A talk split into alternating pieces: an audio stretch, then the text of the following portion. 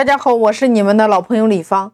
那我们说，在拼多多上，卖家为什么要布局评价？或者说你在入驻美团、入驻喜马拉雅上，作为一个卖家来说，作为一个商家来说，你今天为什么要去布局一个评价？布局你整条的评价？在这里，我给大家说一种思维方法，叫做倒推思维，就是从此刻开始，你是一个消费者。你在美团或者说拼多多上，你要下单，你要购物，那你为什么会去看评价呢？你是不是想从评价里边寻找你心中担心的问题？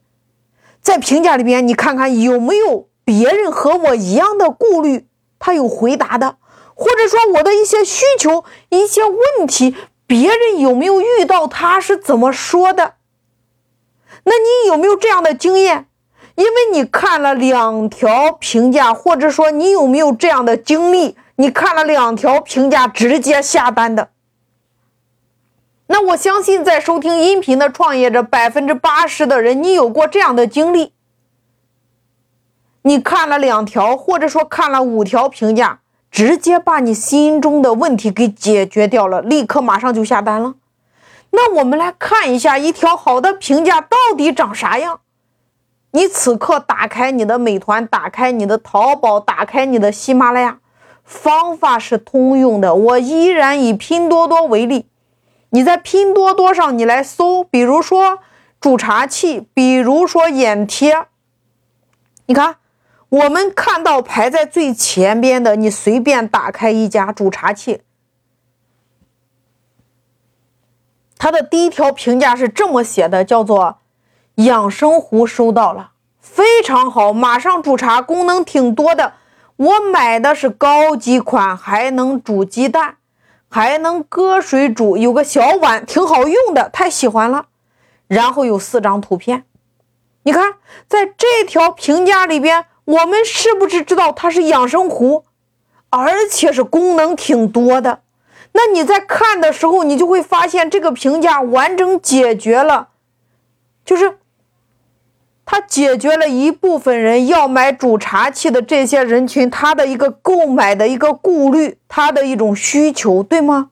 那我们接着再来看第二条，它是这么写的，叫做真的很管用，茶壶很好用，美观大方。我特意介绍了我的朋友也买了一个，玻璃很厚实。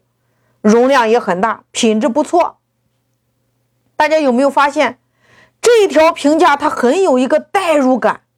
你看到这个评价之后，你会发现你立刻会被带入到那个画面当中。你会发现，你看这个评价能够帮助我们买家下单。你看了之后，你的顾虑是不是打消了？接下来你是不是想下单？那我们再来看一个案例，这是一个童装，你打开拼多多。输入俩字童装，那我们来看一下好的评价它是如何布局的。我们看第一条，收到衣服了，质量很好，没想到这个价格能买到这么超值的衣服，穿着非常合适，果断再入手一套给我小儿子。然后是六张图片，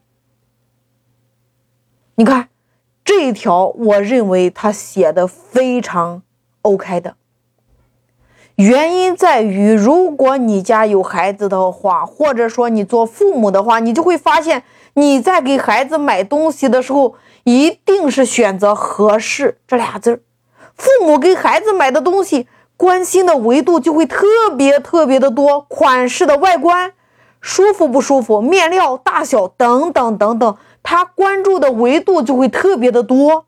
所以你看这条评价就是宝宝。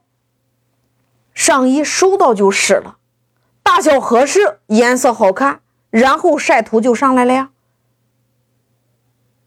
你看，我们再来看第二条，衣服面料也厚实，版型好看，颜色搭配刚刚好，孩子穿上舒适，印花处做的挺精致的，过水不掉色，挺满意的一次购物，值得推荐。主要是价格实惠，物超所值，然后配了六张图。那么在这个时候，其他一些就是其他的一些类似的宝妈，她如果要买这个产品的时候，她就会去对比啊，参考一下别人家的孩子穿上之后，一看觉得很好看。那么在这个时候，很明显，这条评价对于其他的消费者在下单的时候有一个极大的参考价值。我们再来看第三条，给妹妹来了一套橘色的上身，特显皮肤白，孩子好喜欢，直吼着要和哥哥一起穿来拍照。哥哥的湖绿色也衬皮肤，选码数都是标准的，刚好合适。套装面料舒适柔软，适合小孩子穿，价格实惠，效果很好。那么在这第三条这个里边的评价里边，除了原来我们要给他这个讲到的一个具体的点之外，在这个里边他还讲到了一个东西，叫做买家是给哥哥和妹妹一人买了一套，所以在这个里边就会给我们消费者一个概念，就是这家的产品真的非常的不错。